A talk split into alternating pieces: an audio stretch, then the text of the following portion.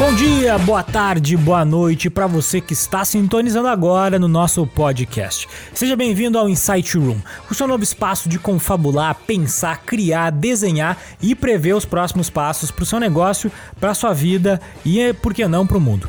E o Insight é sempre o primeiro passo de tudo, é o início, é a primeira explosão que leva à mudança. E a gente está aqui para ajudar você a chegar lá.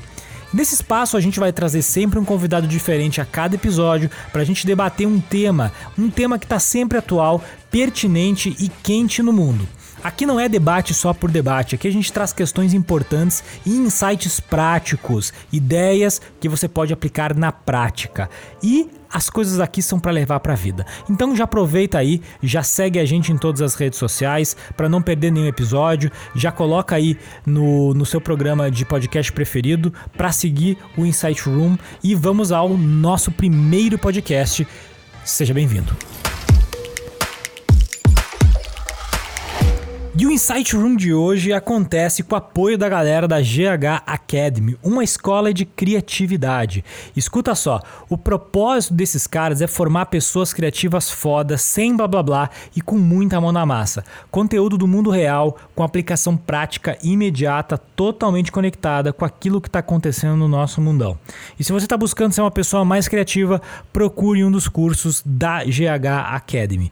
E para a galera que escuta o Insight Room, tem 20% de desconto em qualquer curso. Então lá no carrinho, quando você estiver comprando o seu curso, você coloca o cupom Insight de Ouro, de novo, Insight de Ouro, tudo junto, minúsculo, que você vai ter 20% de desconto em qualquer curso da GH Academy. E aproveita e já segue os caras aí nas redes sociais, arroba GH Academy, que os caras são bem legais, você vai ter um conteúdo super bacana para você consumir aí.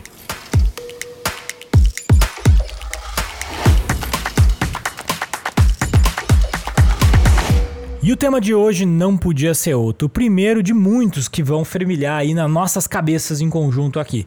O design como valor estratégico do futuro. Cara, esse tema é muito legal. A gente está vivendo um momento, né, gente, ímpar na sociedade. Hábitos estão mudando, os, os padrões de consumo estão mudando, relacionamento estão mudando, produto, tá tudo mudando e tá mudando demais. Especialmente nesses últimos um ano e meio, um ano e oito meses aí que a gente tá vivendo nessa pandemia maluca, tá? Mas em torno dessas coisas, em to todas essas mudanças, existe um negócio chamado design. E eu não tô falando aqui do design que a gente vê, eu tô falando daquele design que vai muito além do visual, ele vai lá na experiência. E para debater comigo aqui hoje, a gente tem o prazer de convidar o Tiago Nisvaldo Oliveira, também conhecido como Palmito Palmiteira, Tiago Osvaldo, entre outros nomes. E o cara é especialista em gestão gestão de marcas com profunda experiência na gestão também de equipes criativas de alta performance. Hoje a posição dele é CEO na GH Brain e esse cara, vejam só, cursou vários cursos ao redor do mundo e um deles é Leadership by Design na Stanford University, que é uma das melhores universidades do mundo lá do Vale, tá? E também é especialista em Brand Business pela Univates. Tiagão, daqui um pouquinho eu te amo pra gente começar. E meu nome é Gustavo Anzel e seja bem-vindo ao primeiro Insight Room.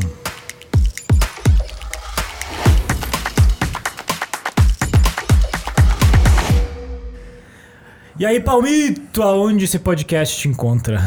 Fala, Gustavo Wenzel. Cara, tô em São Paulo, no escritório da GH Branding, aqui na Terra da Garoa. Clima super agradável em São Paulo hoje, hein? Maravilha, maravilha. Cara, deixa eu te perguntar aí, fazendo um, um, uma Uh, imaginando um pouquinho o teu passado aí, até, até onde você chegou hoje. Hoje você é, uma, é um profissional experiente, um CEO, diretor de operações, uh, passou por diversos projetos, várias empresas. Uh, qual, é que, qual é que foi aí o, a tua primeira formação em design? Primeira formação em design foi na Unijuí, lá no interior do Rio Grande do Sul, uma cidadezinha chamada Ijuí. Fica a 100 km de Santa Rosa e era o lugar mais próximo que a gente tinha para fazer a nossa graduação. Né? Então, me formei em 2011 na Unijuí em design gráfico. Em design gráfico, exatamente. E, e cara, e, e de lá para cá faz quantos, faz, faz quantos anos isso?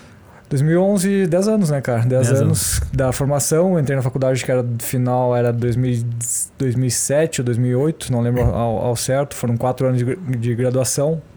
Desde lá, é, fiz especializações depois em Branding and Business na Univates, lá em, em Lajado. Fiz alguns cursos em Stanford também, é, de liderança em design, tá? Então, Em Stanford? Em Stanford, é, lá no, na Califórnia. Uhum. E então, e além, claro, de estar sempre estudando sobre design, estudando sobre negócios, estudando sobre como sempre se reinventar no design. E, e- e analisando toda a tua história até aqui, os teus 10 anos aí de experiência, o, qual é que, qual é que tu, tu classificaria como a principal é, formação que você fez até hoje? Qual é que é a principal delas? Cara, que te preparou pro momento que tu tá agora? o dia a dia, O dia a dia. no dia a dia. Acho que não foi nenhuma das, claro, a academia ela vai dar todo o embasamento teórico que a gente precisa, né? A pesquisa que a gente faz, mas aprender, é, o formato que a gente trabalha hoje foi o dia a dia, cara. É, cada cliente novo que a gente trabalha, cada projeto novo que nós trabalhamos, acabam nos desafiando, nos desafiando a pesquisar, a estudar cada vez mais. Então, o dia a dia que acaba trazendo essa, esse know-how aí de como fazer, como melhorar os processos de design. Legal. E, e- e comparando com 10 anos atrás, você acha que o design ele mudou do design que a gente vive hoje? Desse Des- design que a gente vive hoje? Ou tua cabeça que mudou? Foi o design que mudou, ou tua cabeça mudou, ou se algum dos dois mudaram? Cara, eu acho que tudo mudou, na verdade. O design, ele tem premissas básicas, é que vai muito da definição do que é design também, né? Acho que a gente vai abordar bastante isso durante o, o episódio aí, mas o design, enquanto a gente fala é, como teoria, como, como matéria, ele está muito voltado a projeto. Então, ele tem suas premissas básicas, o design em si, a formato de fazer design, ele, ele a premissa básica de estar centrado no usuário, de pesquisar, de, de, é, testar, errar e, e- e se aperfeiçoar em cima disso, não muda, né? O que muda são os desafios do tempo todo. Então, se a gente pegar um contexto pandêmico, quem que dois anos atrás imaginaria que a gente teria desafios que a gente está tendo que resolver hoje por causa de uma pandemia, por exemplo, né? É, a metodologia de aplicar design não muda, né? Ela, ela tem que se adaptar a- aos novos formatos aí. Assim como as pessoas mudam, os desafios são outros, né? Mas a essência do design como base ela vai ser sempre a mesma. E, então, e pegando esse, esse gancho aí que você falou de, de mundo pandêmico, né? Vamos falar de mundo pandêmico um pouco agora. É, cara, dois anos, as realidades que a gente tinha, as placas tectônicas embaixo dos nossos pés modificaram completamente. Como que o design. co- Como é que o design primeiro ajudou ou não ajudou as, as empresas, as pessoas a passarem por esse. Por esse momento que a gente está passando agora, né? Estamos aí nos, nos finalmente, a gente espera, pelo menos. esperamos, esperamos que sim. Cara, a gente sempre costuma falar que design está presente no nosso dia a dia desde o momento que a gente acorda, né? Acordei, desliguei meu despertador, já estou interagindo com alguma pessoa que pensou no design, no design do despertador do celular, né? Levantei da cama, liguei a luz, alguém pensou naquele eh, interruptor. Escovei meu dente, alguém pensou naquela, naquela escova de dente. Então, design está em tudo. Mas nesse contexto pandêmico, cara, o que, que eu acho que de fato foi o, o principal ganho, assim, a principal colaboração dos times de design para o mundo, pensando que de uma hora para outra a gente teve um muro derrubado, é, quebrando qualquer tipo de barreira virtual, foi em experiências de interfaces digitais. Se a gente pensar em experiência do usuário digital, experiência do usuário usando o aplicativo, se a gente pensar em dois anos atrás, cara, coisas básicas como, sei lá, ir no mercado, a gente ia no mercado, de uma hora para outra a gente teve que começar a fazer mercado por celular. Cara, Uhum, eu tive que uhum. pensar nessa experiência do cara que está fazendo mercado pelo celular. Na farmácia é a mesma coisa. É, hoje, todo mundo vacinando aí, cara, eram, tem sistemas de é, é, usabilidade, de, de para agendar vacina, para você ver como é que tá a fila do posto de saúde. Então, é, penso que no, no contexto atual hoje essas experiências digitais elas elas foi, foi a área que o designer conseguiu e teve que contribuir mais e quebrar mais a cabeça, né? Porque no final das contas todo mundo vai querer é, economizar tempo, economizar dinheiro, tentar resolver as coisas de uma forma mais rápida e aí que entra o papel do designer como facilitador desse processo todo. Legal. Cara, até, até eu também sou designer, né? Eu tenho uma impressão, eu não sei se sou só eu, mas eu tenho uma impressão, cara, que a gente que foi treinado dentro das metodologias de design, a gente tem mais facilidade para atravessar momentos de incerteza, falando como pessoa. A, uhum. a, própria metodologia que a gente aprendeu desde o início de quebrar um problema grande em problemas pequenos, de você fracionar o problema, né? Buscar o benchmark, buscar. Uh, eu tenho essa impressão. Tu tem essa impressão também, não? Acho que sim, cara. Até nunca tinha parado para pensar nisso, mas se a gente pensar como teoria, como designers, pensadores, né? Desde a metodologia de design thinking, né? Pensar como um designer. Pensar como designer não é nada mais do que quebrar um projeto em etapas menores, em, talvez fazer uma organização do teu dia a dia mais, mais coerente e, e, saber que vai errar, que vai, vai ter que melhorar em cima disso. Eu acho que pode fazer sentido sim, a gente ter mais facilidade para atravessar alguns momentos tensos, porque o mundo do designer é caótico, né? A gente já está acostumado a, a aquele caos que é legal, que é, que é uma maravilha. Então já faz parte do nosso dia a dia essa, esse contexto. Agora, é uma boa, uma boa reflexão. Uma boa, uma acho, que gente, acho, que a gente tem uma, tem uma vantagemzinha de larga na frente um pouco. É legal. Por isso que chama o design de uma, de uma, de uma profissão do futuro, né? Ou de uma. Na verdade, é uma profissão, né? A profissão é uhum. agora, né? Existem falta de designers aí no, de todos os tipos, né? Não só a nossa formação, mas de todos os tipos. É, mas é uma competência do futuro, né? Aprender a pensar dessa forma. Legal. Cara, o que, que é design estratégico? Como é que. Como é que. Vamos entrar nesse assunto do design estratégico. O que, que é design estratégico? Falando para business, né? Vamos começar começar a entrar no assunto business aqui. Cara, design estratégico, cara. É... Se a gente pensar na matéria de design, uma pensar design, pensar estrategicamente é primeiro lugar a gente conseguir colocar o consumidor da empresa, o consumidor é, como o centro das decisões, tá? É, as marcas, as empresas, elas têm que ter noção que marcas não são para todo mundo, tá? Então tem muita. É um erro muito comum que a gente consegue, que a gente vê no dia a dia de empresas que chegam até nós, cara, tentando vender tudo para todos, né? E quando a gente entende que, na verdade, a gente tem que focar cada vez mais naquele público que é o cara que vai consumir da nossa marca, que vai ser é, o centro da decisão. Então, esse cara, o, o nosso público, o nosso target, o, o, o cara que é o nosso foco, ele vai acabar centrando todas as outras decisões da empresa. Desde o momento que eu vou pensar na operação de entregar tal serviço para ele, ou entregar tal produto para ele, é, que eu vou pensar em todos os processos dentro da empresa que vão ser orientados para aquelas para as necessidades daquela pessoa, até todos os, os, formatos depois de comunicação, de marketing, de enfim, de, de operação do dia a dia que vai ter é, pensando na pessoa. Outro desafio, cara, de de pensar estrategicamente que eu percebo nos clientes, cara, é a gente conseguir tem muita gente que quer trabalhar de forma mais criativa, mais, mais rápida, mais ágil.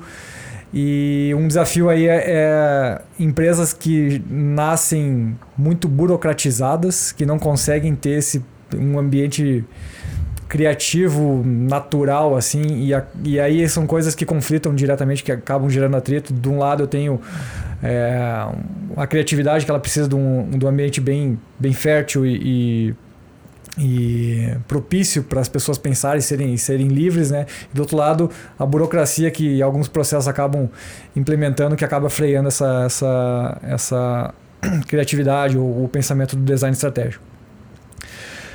Outra, outro ponto importantíssimo no, no design estratégico voltado para negócio que a gente está falando é as empresas têm dificuldade de é, usar a falha, o erro, entender o erro como algo natural do processo.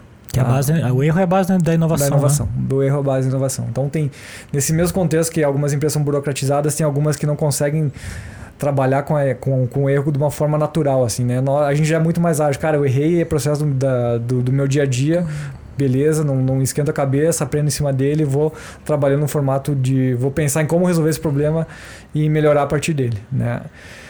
E obviamente também sempre conseguir incentivar a equipe a estar inovando assim né? todos os teus os colaboradores da empresa a estarem inovando o tempo inteiro estar tá pesquisando acho que esse é um, um, é algo que que o design estratégico precisa também as pessoas precisam estar olhando para isso Cara, design estratégico, quando a gente fala essa matéria, quando esse nome, né, design estratégico, ele me dá, ele dá, ele dá um pouco de medo, eu acho, que as pessoas quando ouvem isso, falam, puta, design estratégico.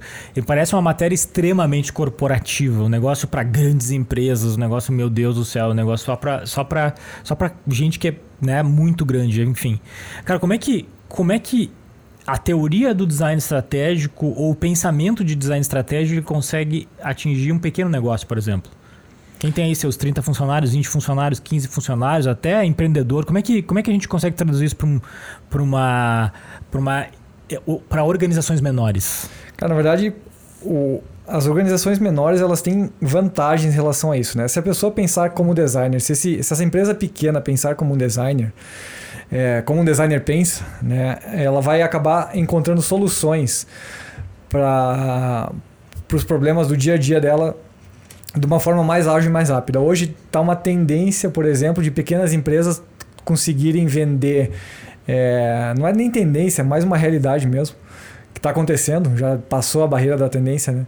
A pessoa não precisar de um e-commerce para vender, por exemplo. Posso pegar uma loja no interior de, de algum estado aí é, que tem um produto bom então aí ela começa a pensar estrategicamente como designer. Ela conseguiu formatar um, um produto para vender para o consumidor de uma forma que vai é, suprir uma necessidade daquele consumidor específico. Ela consegue vender o produto através do Instagram, cara. Né? Então ela de uma forma muito rápida, sem um e-commerce, sem investimento praticamente zero. Muitas vezes não precisa nem de investimento em, em, em ads fazendo um formato criativo, orgânico, que prenda a atenção do, do, do espectador do outro lado ela consegue usar o Instagram como um canal de venda. Então, claro, é um canal também que está mais é, é, cheio de concorrentes, mas ao mesmo tempo, se você consegue ter um diferencial, entender o, o que que teu, teu cliente está procurando do outro lado, você conseguindo inovar nesse canal, você consegue ter essa vantagem de conseguir vender para basicamente qualquer lugar de uma forma quase gratuita. Cara, muito interessante isso. É, é, uma, é uma coisa louca, cara, que eu tenho a impressão, eu tenho a impressão, a nítida impressão que ao longo dos anos, a gente se formou quase juntos, né? Ao longo dos anos, o design, cara, ele vem sendo, ele vem sendo super valorizado e com, com razão, né? Esse pensamento, esse pensamento é, é, construtivista, né? De você, de construtivista e desconstrutivista ao mesmo tempo, né? Você desconstrói para construir, você, você aprende a aprender o tempo todo, né? A base do design é isso. É, tu, você também enxerga que o design ele vem se valorizando ao longo do tempo ou essa matéria vem se valorizando ao longo do tempo? Vem se valorizando e as empresas que investem também se valorizam, né, cara? Se a gente pegar como exemplo todas as empresas que a gente admira hoje, as maiores, as melhores, são empresas que investem em design, né? Que tem o design como premissa básica. Cara, vou pegar uma Tesla da vida, por exemplo, cara que revolucionou a forma que a gente vai, vai andar de carro, por exemplo, né? Fez os primeiros carros elétricos, etc. É... Com um design na medida, né? Com a experiência super diferenciada de, de compra também. É... Se a gente trazer pro, pro Brasil, cara, pensa nas empresas que mais investem em design. Pega uma Magalu da vida, por exemplo, uma das, uma das empresas que mais crescem na bolsa. É uma empresa que está constantemente investindo em design. Comprando, que louco isso, cara. Comprando empresas novas, investindo em novos portais. E aí a gente vai desde a... Design é um tema amplo, mas desde a identidade visual que eles têm, se remodelando com aqueles com a Magalu também, com, a, com o, o gimmick, né, o uhum. 3D ali dela. Uh, além de toda a experiência por trás do, do, do, portal. Então, as empresas, os profissionais que investem em design, que pensam como designer, eles largam na frente, uh, o público muda, as pessoas mudam, as vontades mudam. E as que conseguem captar essas, esses insights de uma forma mais rápida, elas conseguem atrair mais clientes e também crescer de uma forma mais rápida. Cara, isso é super interessante porque realmente, se a gente for comparar em uh, sociedades um pouco mais avançadas, pegando, por exemplo, o Vale do Silício, né? Que né, a gente está lá presente vendo isso acontecer. O, a figura e o papel do designer, ele é, um, ele é uma pessoa extremamente importante dentro do processo, né, cara? Ele é, ele é um cara que. Uhum ele, ele é um cara que ele é extremamente estratégico dentro da estrutura de negócio de uma empresa, né? Ele que ele é o cara responsável por fazer aquela conexão entre o cliente final é, e, a, e o time de engenharia, né, para a construção do produto.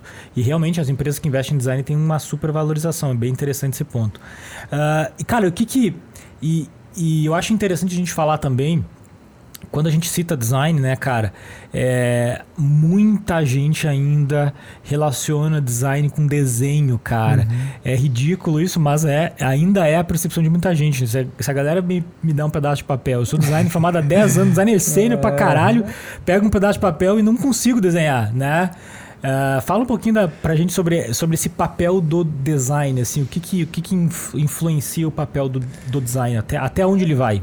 Eu tenho uma teoria, cara, que eu acho que é muito do, da tradução do design para da apropriação da palavra design, que é uma palavra inglesa, para o Brasil. Assim, acho que é uma é um mal entendimento nosso, ou aquela coisa de brasileiro de botar uma um nome genérico para tudo, né? Então a gente vai ter design de sobrancelha, design de bolo, design de tudo, tudo que envolve design de interior, design de não sei o quê. Tudo que envolve. Design de sobrancelhas. É, massa. Né? Tudo que envolve alguma, algo estético está relacionado a design. E quando a gente olha para fora, onde nasceu o design, design está muito mais relacionado a projeto, né? a resolver um problema. Né? Eu vou é, projetar algo. Esse seria o, o, o, termo correto de uma tradução. Né? Então, é, é, às vezes é, um, é uma questão de entendimento da, da nomenclatura mesmo. Eu penso que no Brasil ainda assim se fala muito em, em em design como só deixar as coisas bonitinhas, né?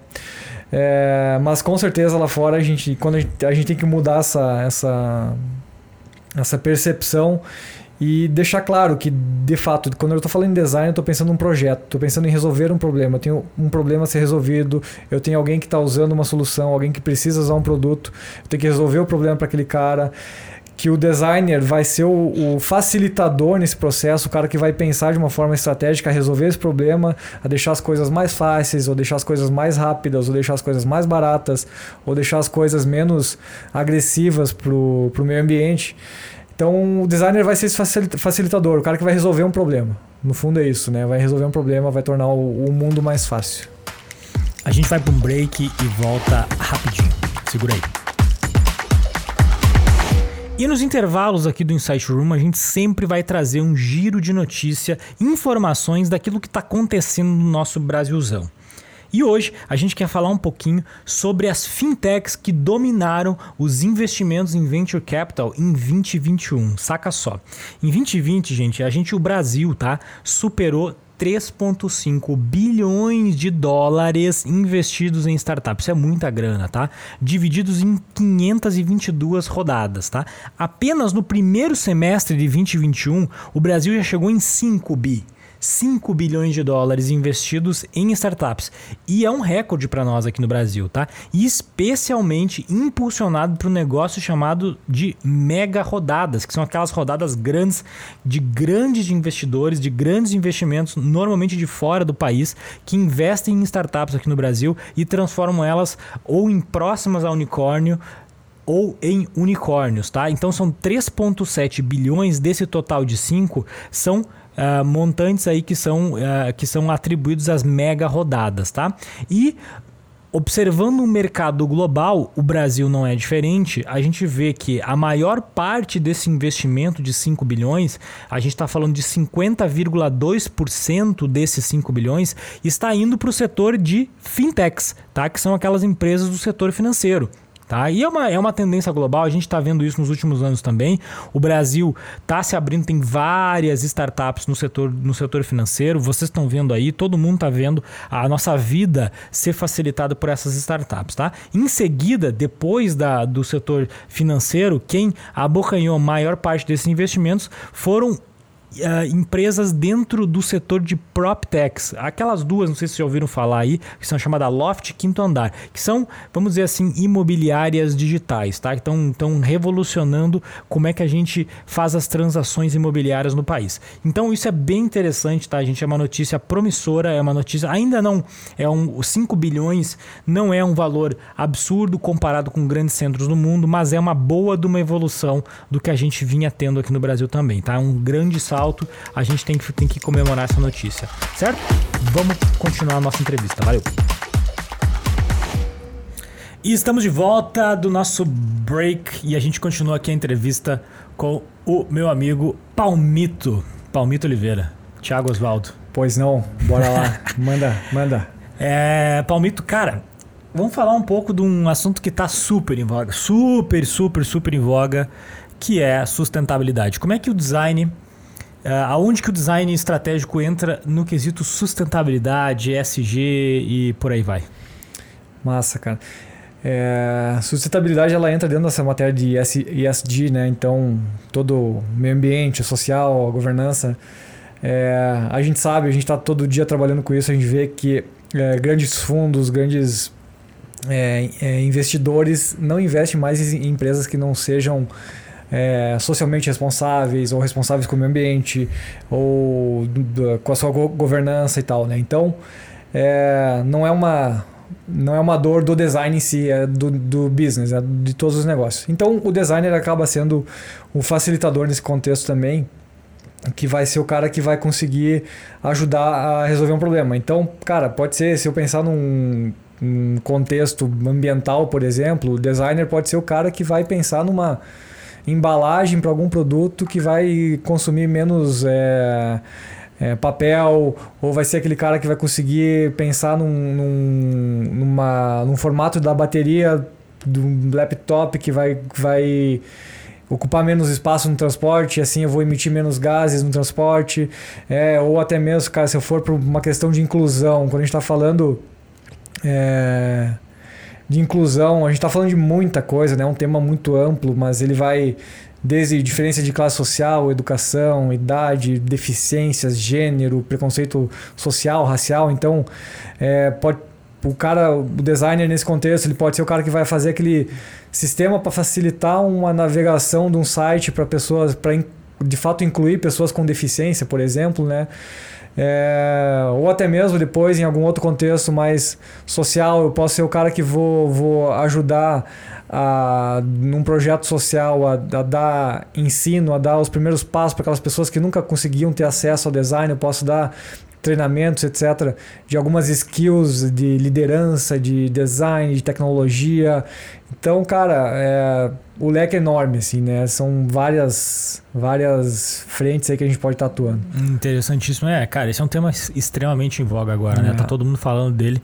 E é interessante... É necessário, né? É, claro, não, obviamente necessário. Mas é interessante é entender que é, o designer é um agente transformador, é. ele pode ser um agente transformador desse, desse o pensamento, né, o, o, mindset, a forma de pensar pode ajudar nesse processo, né? Eu acho que é interessante.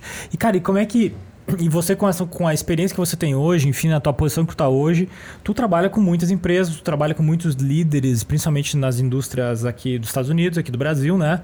Ah, nos, nos, dois, nos dois locais. Você trabalha com C-Level, você trabalha com diretoria, você trabalha com empresas de todos os tamanhos, grande, pequena.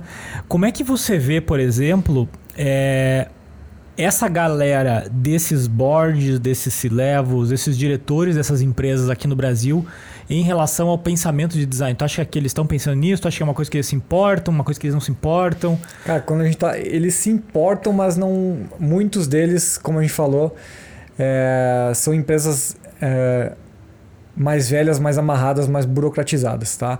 Há um movimento, obviamente, que a gente está falando em startups, novas empresas, de, desses é, C-levels que já tem um pensamento mais voltado a design.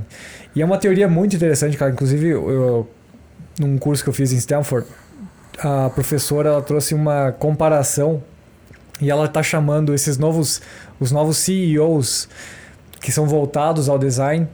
Ela está chamando de DEOs, né? Design Executive Officers. Design Executive é, Officers. É, muito massa, cara. Uma Nossa. teoria dela e faz todo sentido, né? Porque hum. enquanto eles têm é, interesses em comum, né? O DEO ou um CEO, eles são ambiciosos, eles são é, confiantes, eles são racionais e competitivos, eles têm isso em si, mas enquanto um, um, CEO normalmente mais tradicional é um cara que é mais autoritário, o DEO já é um cara mais inspiracional, o cara que vai tentar é, trazer o time para junto por, por, por inspiração, né? Enquanto o cara, um CEO tradicional é um cara que pensa de um formato mais linear, o DEO já vai pensar mais no sistema todo. Tá? Então, é, são diferenças bem interessantes, cara, que estão surgindo e esse, esse termo que ela cunhou eu achei bem interessante do DEO, porque existem... Nunca tinha ouvido é, falar, é cara. É bem massa, bem, bem legal, cara. Então, é bem me faz pensar que essas, essas novas empresas estão surgindo,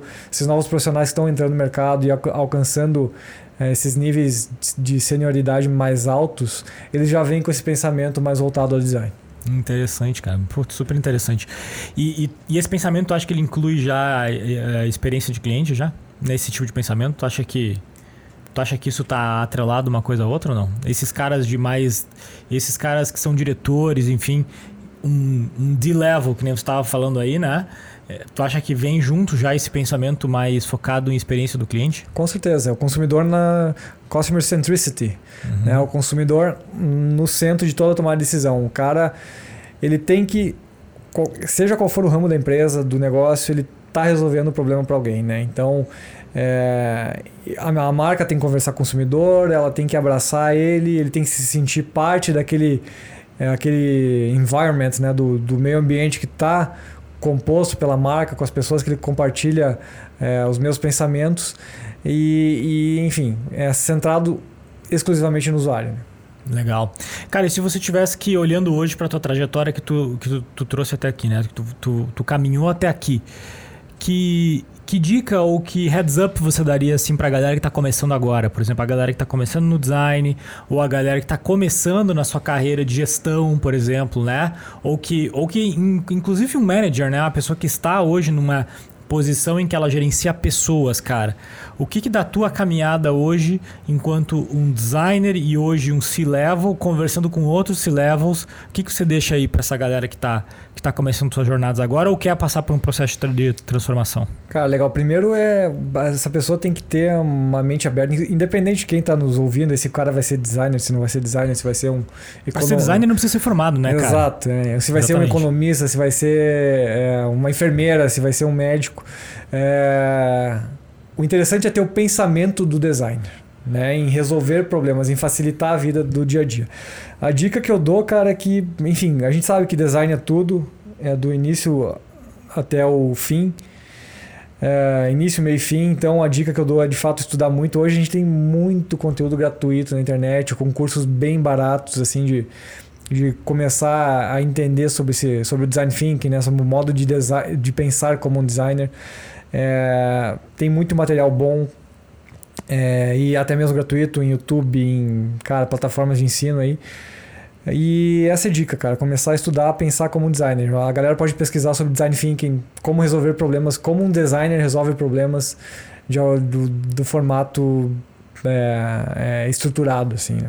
Cara, tem bons livros, né? Eu acho que uma, uma que dá para citar, assim, que que para mim foi um belo, um belo aprendizado foi o livro, foi o livro da IDEO, né? IDEO, I-D-E-O, para quem tá ouvindo aí. É a principal empresa, é uma das principais empresas de design do mundo. Ela cunhou o termo design thinking lá no início, né? E eles têm dois livros e um dos livros chama-se Change by Design, que Muito é a mudança pelo design, né? já está traduzido para o Brasil, capa vermelha para quem quiser aí. Eu não lembro o nome do autor agora, mas é um dos sócios da IDEO. Esse livro é foda pra caralho. Quem quiser entrar nesse assunto é, vai, vai, vai, vai fundo, vai de cabeça. Esse livro para mim é uma bela referência. Começa certo. Lendo esse livro, o cara começa certo, né? Tim Brown, acho Do que é Tim Brown, exatamente, é um dos sócios da IDEO, né? Exatamente. Eu acho que ele começa. Cara, e o que, que tu, tu vislumbra hoje é, pro futuro do design nas empresas, assim, cara? O que que, o que que tu imagina? Vamos pensar 2025, né? Todos os analistas aí falam que o que era para acontecer em 2030 vai acontecer em 2025. 2025 está próximo uhum. pra caceta, falta só quatro anos. o que que, o que que tu imagina que vai ser o futuro do design em 2025? Cara, eu acho que assim, eu acho que como a gente estava falando um pouco, para se manter competitivo, qualquer profissional, ele vai ter que ter um pensamento como um designer, tá? Então, meio que assim, ó, todo mundo vai ter que ser designer. Ou o designer vai ter que também aprender outras matérias, tá? Então, se a gente está olhando é, para esse contexto de daqui 3, 4, 5 anos, a gente está olhando para contextos cada vez mais multidisciplinares, ah, levando a galera cada vez a especializações muito mais pontuais, mais exóticas, sabe? Então, eu não me surpreenderia, por exemplo, se numa sala de aula da, o, o, professor ou o instrutor, enfim, o cara vai ser especializado em design thinking e vai estar tá constantemente testando novas ferramentas, novos frameworks para conseguir melhorar o aprendizado, ou um diretor do hospital que vai ter que pensar de um formato de design, de uma forma como um designer pensa também para conseguir entender a necessidade do paciente dele, para conseguir melhorar uh, e, e, aperfeiçoar cada vez mais também os, os índices de saúde das pessoas. É, então a gente já está vendo essa, essa tendência surgir, cara. Eu estava até lendo uma matéria ontem sobre a prefeitura de Seattle e o prefeito lá que formou um comitê de inovação para designers, dos caras resolver problemas pontuais que estão incomodando todo mundo lá. Então, Caraca. tipo, formaram um, um comitê para resolver problema de designers. Como esses caras vão, vão, vão pensar de uma forma diferente para resolver aquelas coisas que estão incomodando o pessoal há, há, anos, décadas. Então, eu acho que é isso, cara. Eu acho que o, o que eu vislumbro para o futuro é, é, é meio que todo mundo como designer, assim, sabe? Todo mundo será um designer. Bem interessante. Palmito, agradeço a tua participação aqui no, no Insight Room, seja sempre bem-vindo e obrigado pelo teu tempo. Beleza, valeu galera, agradeço o, o convite aí. Me sigam nas redes sociais, Instagram, Thiago Niswald Oliveira. E aí complicou, hein? É N-I-E-S-W-A-L-D. Então, LinkedIn, Instagram, é, site da GH Branding também. E Estou à disposição aí, quiser trocar uma ideia, manda alguma mensagem por alguma das redes aí. Valeu, valeu Gustavo, um abraço. E para não perder nenhum episódio, segue o nosso podcast nas redes sociais. É só procurar aí por Insight Room Podcast. Insight Room Podcast, tudo junto, minúsculo, que você vai achar, principalmente no nosso Instagram. Sei lá no nosso Instagram, nosso LinkedIn, que a gente dá várias dicas lá e você não perde nenhum episódio. E aproveita também, assina o nosso programa no seu app favorito de podcast. É só assinar, ativar as notificações, ele vai vir automático aí para você todos os nossos episódios novos. E é claro, o Insight Room é um podcast feito com um time 100% supimpa. Nós temos aí na direção executiva Otávio Augusto, na produção e roteiro Maria Clara Goldani, Roger Lima e Vitória Londeiro. Na identidade visual e na direção de arte, nós temos o Vitor Dutra e o Jackson Silveira. E eu sou Gustavo Anzel e te espero no próximo episódio do Insight Room.